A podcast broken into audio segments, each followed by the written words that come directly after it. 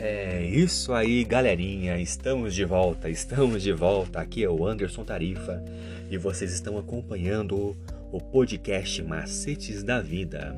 E hoje nós estamos trazendo mais uma meditação com o título Obediência do Coração, do dia 16 de abril de 2021. escutem, a obediência não é simplesmente uma ação exterior, mas um serviço de amor. A lei de Deus é uma expressão de sua própria natureza é uma personificação do grande princípio do amor e por isso o fundamento do seu governo no céu e na terra.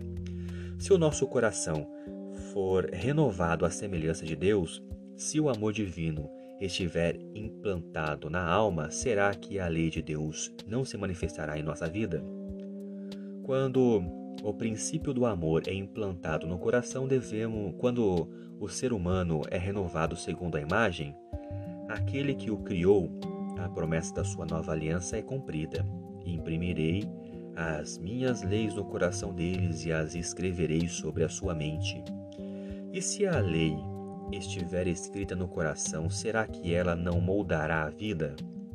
A obediência, nosso serviço e compromisso de amor, é o verdadeiro sinal do discipulado. Diz a Escritura, porque este é o amor de Deus que guardemos os seus mandamentos. Isso está em 1 João 5,3. Aquele que diz, Eu o conheço, mas não guarda os seus mandamentos, esse é mentiroso, e a verdade não está nele. João, 1 João 2,4.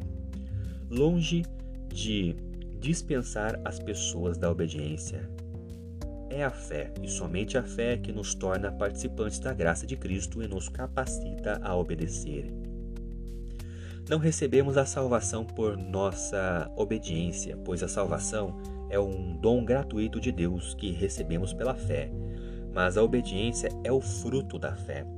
E vocês sabem que ele se manifestou para tirar os pecados, e nele não existe pecado.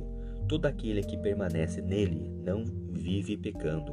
Todo aquele que vive pecando não o viu, nem o conheceu. Isso está em 1 João 3, do 5 ao 6.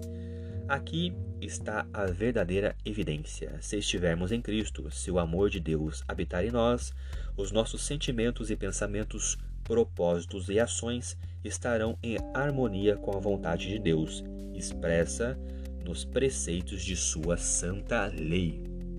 Pense de que maneira a antiga e a nova aliança revelam o Evangelho.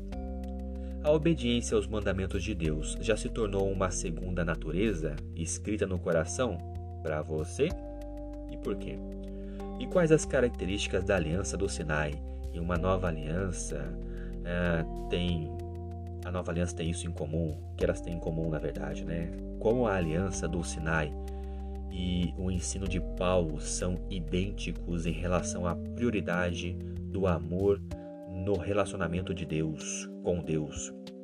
Como você resumiria todo esse pensamento dessa semana? É isso aí, galera. Por hoje é só. Espero que vocês tenham gostado dessa nossa meditação de hoje. Continue acompanhando nosso podcast Macetes da Vida. Eu sou o Anderson Tarifa, estou com vocês. Até a próxima. Valeu!